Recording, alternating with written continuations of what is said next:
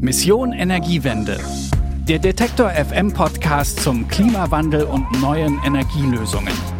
Eine Kooperation mit dem Klimaschutzunternehmen Lichtblick. Hochwasser in Deutschland, extreme Hitze in Nordamerika, Waldbrände in Kalifornien, in Australien, in Ländern am Mittelmeer. Dieser Sommer hat bzw. hatte es in sich und gibt überall auf der Welt Anlass zum Nachdenken und zum Handeln in Sachen Klimawandel und Klimaschutz. Hier bei uns in Deutschland werden im Herbst die Karten neu gemischt. In den kommenden Folgen von Mission Energiewende wollen wir aus unterschiedlichen Blickwinkeln auf die Bundestagswahl gucken, analysieren, einordnen, uns ein Bild machen. Und zum Auftakt spreche ich dafür mit Ralf Schmidt-Pleschka, der sich seit mehr als 20 Jahren mit Energiepolitik beschäftigt. Zurzeit arbeitet er für unseren Werbepartner beim Hamburger Ökostromunternehmen Lichtblick ist Ralf Schmidt-Pleschka Koordinator für Energiepolitik. Davor war der Geograf und Umweltpolitikexperte unter anderem energiepolitischer Referent bei den Grünen im Bundestag. Er sagt, diese Wahl wird zur Klimawahl. Herr Schmidt-Pleschka, wenn Sie auf die vergangenen Jahre zurückblicken, wo stehen wir aktuell? Wie schätzen Sie die Lage ein? Also man muss feststellen, dass in den letzten Jahren Klimaschutz und Energiewende in Deutschland eher im Dornröschenschlaf lagen. In der politischen Agenda war es nicht sehr weit oben angesiedelt. Äh, die Energiewende wurde bestenfalls verwaltet, aber nicht wirklich vorangebracht. Das Ergebnis sehen wir. Es wurde zeitweise kaum noch Solarenergie ausgebaut. Der Windausbau brach zusammen. Äh, der Kohleausstieg wurde zwar beschlossen, aber erst 2038 äh, alles meilenweit weg von dem Pfad des Pariser Klimaabkommens und den Klimazielen, die Deutschland und die Welt sich gegeben hat. Äh, das hat sich jetzt in den letzten Monaten erst richtig verändert. Das ist vor allen Dingen gekommen über das Bundesverfassungsgerichtsurteil, das ja definiert hat, dass unterlassener Klimaschutz gegen die Freiheitsrechte künftiger Generationen verstößt.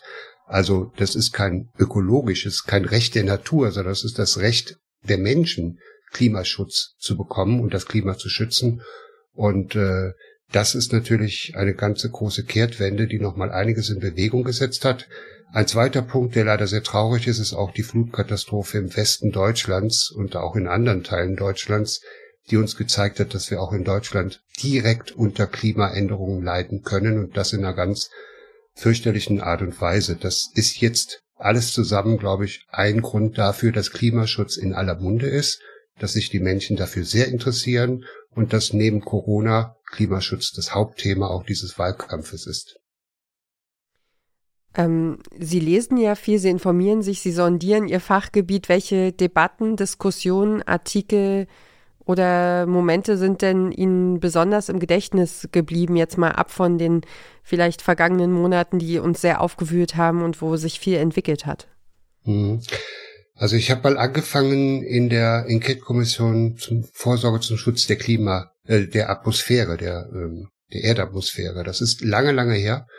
Das hat mich damals aber unglaublich beeindruckt, weil schon damals, das ist fast 30 Jahre her, wurde klipp und klar gesagt, das Klima ändert sich, es wird zu mehr Stürmen kommen, es wird zu Dürren kommen, es wird unbeständiger und es wird heißer. Und das wird für die Menschen das größte Problem.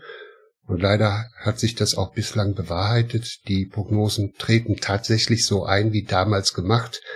Und wir wissen heute, dass wir bereits so weit sind, dass wir die Klimaänderung nicht mehr verhindern können, sondern nur noch eindämmen können.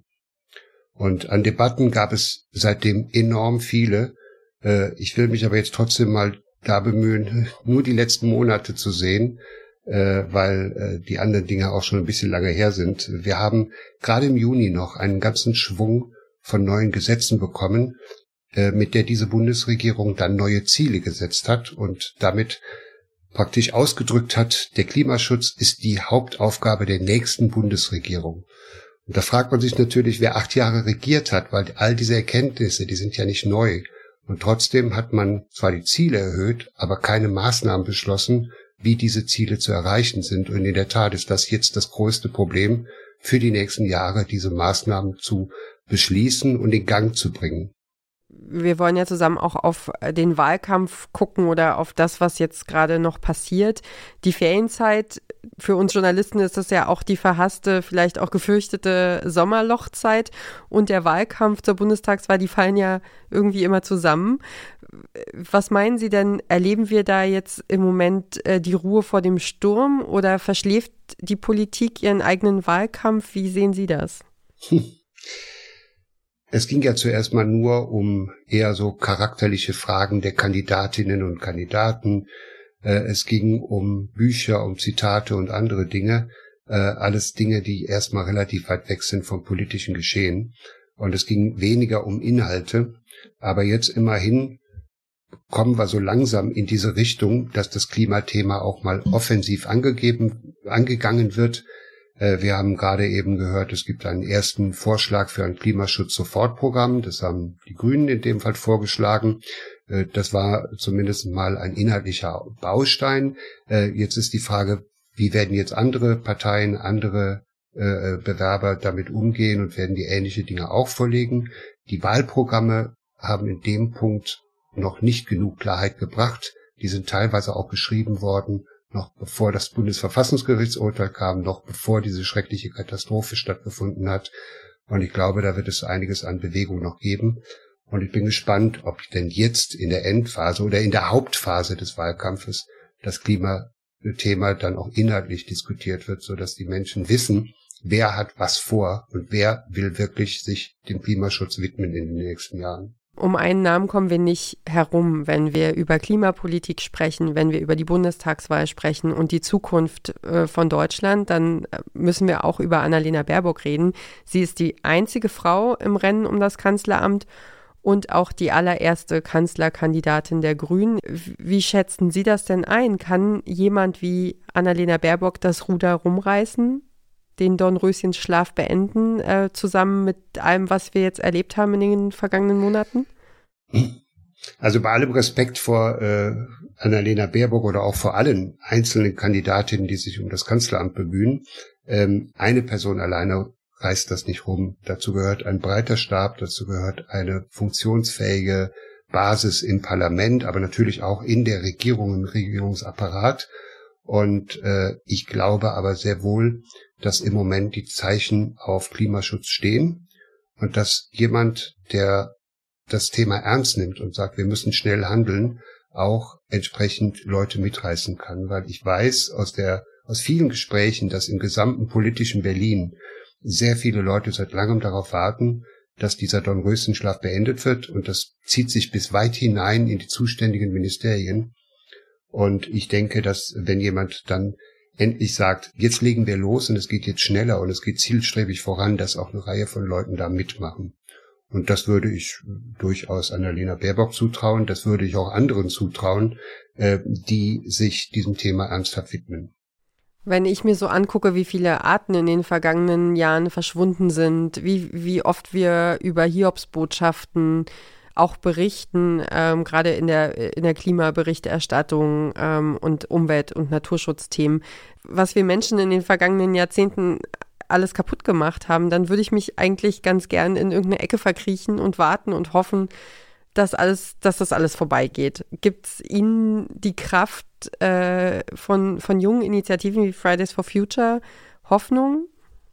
Ich sag mal, das Verkriechen wäre jetzt immer die falscheste Reaktion. Natürlich geht es nur darum, die Dinge besser zu machen, anders zu machen und sich des Themas anzunehmen. Ansonsten schlittert man ja vollends in die Krise, weil wir stehen ja vor einer riesigen Herausforderung. Wir müssen ja äh, nicht nur unseren gesamten Energieverbrauch anders aufstellen. Wir müssen wahrscheinlich auch ein Stück weit anders leben und wir müssen auch respektieren, dass die Natur Grenzen hat. Äh, Stichwort Artensterben äh, die wir einhalten müssen, weil es sonst gegen uns läuft äh, und gegen und die Menschen selber trifft. Äh, wir arbeiten ja daran, seit vielen Jahrzehnten unsere eigene Lebensgrundlage zu zerstören. Und wenn das nicht aufhört, dann werden wir natürlich in einer Welt leben müssen, die wir alle nicht wollen.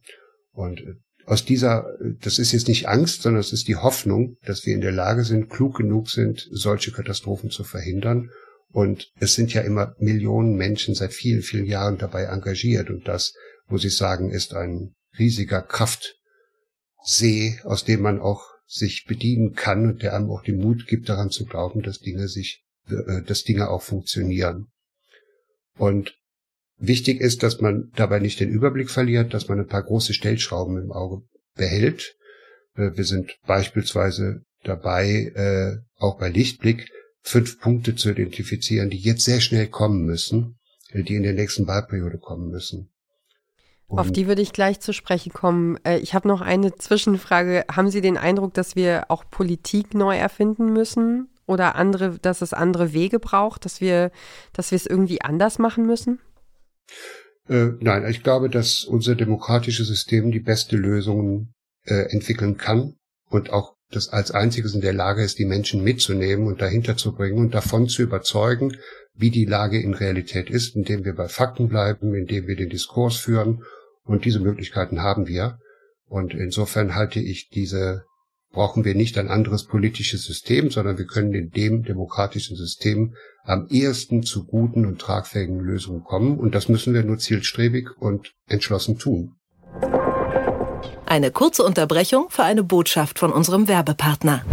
Warum Nudeln ohne Soße wie Strom ohne Öko sind? Beides ist ziemlich schwer zu schlucken. Das eine für uns als Menschen, das andere fürs Klima. Deswegen gibt es bei Lichtblick 100% Ökostrom mit flexibler Laufzeit und bis zu 24 Monaten Preisgarantie, je nachdem, was euch wichtig ist. Klimaneutral wird so zum neuen Normal. Okay, jetzt würde ich ganz gern auf Ihre fünf Punkte zu sprechen kommen. Sie, haben, Sie sagen in Ihren Texten, in Ihren Kommentaren, auch in Veröffentlichungen von Lichtblick, dass es große politische Veränderungen braucht. Welche sind das und warum braucht es die? Also es braucht auf jeden Fall wesentlich mehr Tempo beim Klimaschutz und das insbesondere auch beim Ausbau erneuerbarer Energien, weil klar, erneuerbare Energien sind nicht alleine der Halsbringer, aber ohne die werden wir den Umstieg auf eine klimaverträgliche Wirtschaft nicht schaffen. Deswegen müssen wir als erstes auf jeden Fall den Turbo anschmeißen beim Ausbau von Solar- und Windenergie. Äh, das ist in den letzten Jahren ziemlich bergab gegangen und kommt auch erst ganz langsam wieder hoch. Wir müssen das vervielfachen, das Ausbautempo, brauchen also viel mehr Windanlagen, brauchen auch viel mehr Solaranlagen, auch vor allen Dingen auf den Dächern in den Städten. Wir sind deswegen bei Lichtblick nicht nur der Meinung, dass wir die Förderung neu aufstellen müssen, sondern dass wir auch marktgetrieben dafür sorgen müssen, dass Anlagen gebaut werden, indem auch schon Unternehmen sagen, wir bauen etwa einen Solarpark und brauchen dazu keine Förderung, sondern wir nutzen den Strom. Das geht heute, weil die Stromerzeugung aus Wind und Sonne günstig geworden ist. Und dieses müssen wir jetzt auch, da müssen wir natürlich auch hin, dass die Unternehmen und auch Privatleute Lust haben, in Erneuerbare zu investieren. Ähm, und das Zweite wäre allerdings auch, dass man bei Neubauten generell eine Solar, Solarenergienutzung vorsieht, also eine Pflicht für den Bau einer Solaranlage auf die Dächer packt, ähm, denn in diesen Zeiten äh, ist jedes Dach ohne Solaranlage ein, eine vertane Chance für den Klimaschutz und auch für die lokale und, und äh, Energieversorgung. Und das sollte heute deswegen der Standard werden. Der dritte Punkt, den wir auch sehen als Lichtblick, ist, dass wir einen neuen Ökostrommarkt brauchen. Äh, die Menschen und auch die Unternehmen im Land, die wollen ja grünen Strom beziehen. Bislang kann man aufgrund ungünstiger Bedingungen aber den Strom selten aus deutschen Anlagen bekommen, weil der wird gefördert und wenn er gefördert ist, darf er nicht als Grünstrom verkauft werden in Deutschland. Das ist eine Sonderregelung. Und das kann man ändern, relativ einfach. Und das würde dazu führen, dass jeder grünen Strom aus deutschen Anlagen auch beziehen kann. Das würde also erstens dazu, dazu führen, dass mehr Leute Ökostrom beziehen können. Und zweitens würde es dazu führen, dass äh, das Geld, das dadurch eingespielt wird, dazu beiträgt, dass die Energiewende vorangetrieben wird, weil dann natürlich immer wieder neue Anlagen gebaut werden. Beides wäre ein guter Effekt, der über den Markt dann auch dazu führt, dass die Energiewende schneller wird. Jetzt würde ich doch dazwischen fragen, wieso geht das denn so einfach und warum ist es noch nicht passiert? Äh, es ist noch nicht passiert, weil bislang in der Regierung immer noch das, äh, die Idee vorherrscht, wenn Strom gefördert ist, dann darf er nicht explizit nochmal als Grünstrom verkauft werden. Das hat, äh, das wird in Deutschland seit 20 Jahren so gesehen, eigentlich seitdem es das EEG gibt, also das Förderprogramm für erneuerbare Energien. Äh, in anderen europäischen Ländern wird das aber anders gesehen. Und äh, während bislang Deutschland immer auf dem Standpunkt stand, rechtlich sei das nicht möglich, haben andere Länder in Europa gezeigt, das darf man, das ist gewollt und es ist nur eine Frage des Wie und nicht des Ob. Das triggert so langsam durch, dass man das auch in Deutschland machen könnte und ist aber bislang noch nicht umgesetzt worden. Das wäre etwas, was jetzt in der nächsten Wahlperiode ansteht. Mhm. Ähm, und viertens muss man natürlich an die Energiepreise ran. Die Energiepreise sind ja mitentscheidend dafür, wie viel und welche Energie verbraucht wird. Und die ganzen Steuern und Abgaben, Umlagen, die auf den Energieträgern drauf liegen, die stammen noch aus einer Zeit, als alles noch zentral organisiert war und äh, fossil befeuert wurde, also mit Erdgas, mit Öl, mit Kohle. Ähm, das passt heute nicht mehr und das passt erst recht nicht zu den Aufgaben, die vor uns liegen. Lichtblick ist der Meinung, dass saubere Energie günstiger werden muss und klimaschädliche Energie teurer. Deswegen plädieren wir für einen hohen CO2-Preis, etwa auf Treibstoffe oder, oder fossile Brennstoffe. Äh, es sollte schnell auf 60 Euro klettern. Äh, zum anderen sollte Ökostrom günstiger werden, etwa indem die EEG-Umlage abgeschafft werden. Das sind über sechs Cent, die auf dem Strompreis drauf liegen, auf jeder Kilowattstunde. Strom würde dann wesentlich günstiger und dann würde man zum Beispiel auch eher mit Ökostrom mal äh, seine Wohnung beheizen wollen oder natürlich auch mit Ökostrom Auto fahren, was ja auch immer weiter Verbreitung findet. Ähm, das heißt, diese Preisreform, die wäre ein wichtiger Punkt, damit auch sauberer Strom stärker nachgefragt wird und sich einfach automatisch über den Markt verbreitet. Dadurch können natürlich ein paar äh, Mehrkosten entstehen für, ähm, für einzelne Haushalte und deswegen plädieren wir dafür, dass nicht nur der Strompreis günstiger wird, sondern dass es auch noch ein Bürgerinnengeld geben soll für Härtefälle, die sich eventuell höhere Heizkosten nicht leisten können. Da muss man dann auch von der Gemeinschaft her sagen, dass da eine Unterstützung notwendig ist.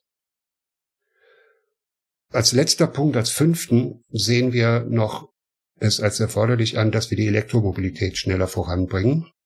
Dazu gibt es ja tolle Förderprogramme, die sind auch gut für Ladesäulen und auch für Autos. Was aber nicht passt, ist die Art und Weise, wie wir bisher unser Ladesystem, Ladesäulensystem nutzen. Äh, bislang kann jeder Ladesäulenbetreiber entscheiden, welchen Strom er verkauft und zu welchem Preis, und die Verbraucher können das oftmals nicht mal erkennen im Vorhinein. Äh, das führt natürlich dazu, dass die Leute enttäuscht sind, dass sie sich auch, dass sie auch zu viel bezahlen und dass sie große Probleme haben, überhaupt an eine Ladesäule ranzukommen. Das schmälert die Akzeptanz der Elektromobilität wir plädieren dafür, dass man das System vereinfacht, indem man einfach sagt, jeder Stromversorger darf durch jede Ladesäule Strom an seine Kunden leiten. Damit könnte jeder Kunde an jeder Ladesäule den Strom seiner Wahl zu dem Preis, den er kennt, tanken. Und dieses System müsste jetzt Schritt für Schritt eingeführt werden. Dann hätte man auf jeden Fall eine höhere Akzeptanz, weil dann würde Laden in Deutschland nicht mehr abenteuerlich sein, sondern es würde zu einem ganz normalen und einfachen, verbraucherfreundlichen äh, Aktionen. Weil das ist ja auch einfach noch sehr weit davon entfernt, dass sich das tatsächlich durchgesetzt hat, ne? Zurzeit haben wir das nicht. Wir sind in der Aufbauphase des Systems. Äh, die Ladesäulen rechnen sich noch nicht. Viele spekulieren darauf, dass man später, äh, wenn man sich schon breit am Markt etabliert hat, dass man dann doch in so einem quasi Monopol bessere Renditen erzielen kann. Das ist alles verständlich, aber das stört den Aufbau des flächendeckenden Ladesäulennetzes. Und deswegen sollte man sehr schnell hingehen und sagen, wir brauchen einen Markt um an der Ladesäule, wo Kunden frei wählen können, welchen Strom sie beziehen und da natürlich möglichst auch garantiert Ökostrom beziehen können, denn nur mit Ökostrom fährt man wirklich klimafreundlich. Mit dem konventionellen Strom sieht die Bilanz leider ja deutlich schlechter aus. Wenn wir jetzt nochmal außerhalb des Energiespektrums gucken, gibt es denn noch andere große Stellschrauben? Was, was muss passieren, damit, ähm, ja, damit Deutschland auch zukunftsfähig ist in Sachen Klima? Es wird sehr stark auf die, auf den Umbau der Industrie ankommen. Das ist viel Energie, aber das ist nicht nur Energie. Wir haben viele Grundstoffe, etwa Zement äh, oder auch Stahl, die sehr wichtig sind die aber sehr viel CO2 freisetzen. Und das ist nicht alles zu ersetzen dadurch, dass die auf grünen Strom umsteigen, sondern die werden auch andere Stoffe verwenden. Wasserstoff ist da eine Sache, die auch immer wieder genannt wird, die auch in den Produktionsprozess einfließen kann. Äh, das muss man machen bei der Großindustrie. Man muss aber bedenken, Wasserstoff ist ein kostbares Element. Das ist relativ energieaufwendig zu erzeugen. Man braucht sehr viel Strom dafür. Insofern kann man damit nur äh, in den Bereichen äh, etwas Gutes bewirken, wo man keine einfachere und günstigere Alternative hat. Und das ist gerade in dem industriellen Bereich der Fall. Und deswegen sollten da auch neue Techniken äh, entwickelt und eingeführt werden, um dann klimaneutrale Industrien auch in Deutschland etablieren zu können. Die Kanzlerin hat ja in ihrer Regierungserklärung gesagt, dass in ihrer Amtszeit nicht genug getan wurde fürs Klima. Und Sie sagen, dass der Ausgang der Bundestagswahl entscheidet, ob wir die Klimaziele des Pariser Abkommens erreichen. Ähm, aber geht das überhaupt noch? Das ist möglich. Wir haben Studien, die belegen, dass man das erreichen kann. Und ich rede von, beim Erreichen immer von dem 1,5 Grad Ziel, weil ansonsten schon große Verwerfungen beim Klima und das Verschwinden ganzer Inseln gar nicht zu verhindern ist. Äh, das ist möglich. Wir haben die Studien da, die heißen, das bedeutet aber, man muss sehr schnell handeln. Anfang August hat der Weltklimarat die neuesten Fakten zur Klimakrise äh, auf den Tisch gelegt. Er hat einfach den wissenschaftlichen Sachstand nochmal dargelegt und das ist leider so klar, dass nichts mehr zum Wünschen übrig bleibt. Man muss jetzt sofort handeln. Äh, das ist eigentlich die, die äh, Hauptaussage. Wir haben viel Zeit verloren auf dem Weg zum 1,5 Grad Ziel. Äh, wir haben gerade gesehen, dass in diesem Jahr in Deutschland die CO2-Emissionen steigen gegenüber letzten Jahr. Es geht also in die falsche Richtung. Äh, und wenn man alle Fakten zusammenzieht, kann man unterm Strich festhalten, die Zeit der Ausreden ist vorbei. Es kann nur ein Ziel geben, nämlich nichts, gar nichts mehr an menschgemachten CO2-Emissionen. Äh, die Menschheit muss überall global den Fußabdruck sofort möglichst schnell auf Null senken, spätestens bis zur Mitte des Jahrhunderts und das auf der ganzen Welt. Und sofort senken, sofort Richtung Null gehen heißt es, wir haben keine Brücke oder einen Puffer mehr, wo wir noch mit alten Technologien über Jahrzehnte hin arbeiten können. Wir müssen direkt in CO2-freie Technologien einsteigen und wir müssen das fossile Zeitalter schnellstmöglich und vollständig hinter uns lassen. Und das ist eine große Aufgabe. Und an der, an der, ich sag mal, daran wird sich auch die neue Regierung messen lassen müssen. Aber nicht nur die Regierung, denn ich glaube, dass die Verantwortung bei allen liegt. Da müssen auch Unternehmen, ganze Staaten und auch jeder einzelne Bürger und jede Bürgerin äh, ihrer Verantwortung gerecht werden, denn jeder kann einen Beitrag dazu leisten zum Klimaschutz und äh, dann wird es auch möglich sein, dieses Klimaziel zu erreichen und die großen Katastrophen hoffentlich zu verhindern. Als hätten Sie es geahnt, was ich Sie als nächstes noch fragen möchte. Wo fängt denn Klimaschutz für Sie persönlich an? Wie und wann haben Sie jetzt mal im übertragenen Sinne den Schalter umgelegt? Ich bin in diese Bewegung reingewachsen. Ich hatte das Glück, äh, bereits Ende der 70er sozusagen in der Jugendzeit direkt mit Umweltbewegungen in Kontakt zu kommen und habe von daher bin ich da mit äh, habe ich gar keinen Lebensstil entwickelt, der äh, besonders intensiv äh, umweltschädlich gewesen wäre, äh, weil mir das Problem schon lange bekannt war. Aber nichtsdestotrotz gab es Punkte, die ich geändert habe. Auf jeden Fall äh, ist das Fliegen mittlerweile auf der Tabuliste gelandet. Das war mal anders. Äh, es gibt äh, kaum noch Fleisch, was auch äh, ein eigener Verzicht ist, ein persönlicher, muss ich sagen, aber einer, der auch Spaß macht, weil man sehr viele andere Dinge entdeckt. Also im persönlichen Leben gibt es eigentlich immer irgendwas, was man noch verbessern kann, was klimafreundlicher werden kann, obwohl ich da ursprünglich schon ein relativ niedriges Niveau hatte, weil ich zum Beispiel noch nie ein Auto besessen habe, was für viele ja gar nicht vorstellbar ist. Das sagt Ralf Schmidt-Pleschka, der sich seit mehr als 20 Jahren mit Energiepolitik beschäftigt. Zurzeit arbeitet er für unseren Werbepartner beim Hamburger Ökostromunternehmen Lichtblick. Ist er Koordinator für Energiepolitik. Und ich sage auf jeden Fall erstmal herzlichen Dank für das Gespräch, für die Einschätzung und für Ihre Zeit. Mhm, Dankeschön.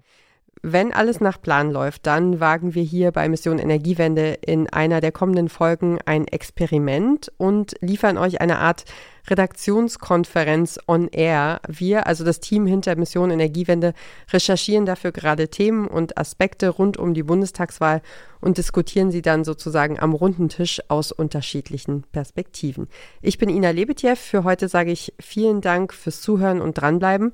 Fragen, Wünsche, Anmerkungen bitte gern an klima.detektor.fm und wir freuen uns, wenn ihr unseren Podcast abonniert und hören uns dann kommende Woche wieder. Tschüss, bis bald. Mission Energiewende. Der Detektor FM Podcast zum Klimawandel und neuen Energielösungen. Eine Kooperation mit dem Klimaschutzunternehmen Lichtblick.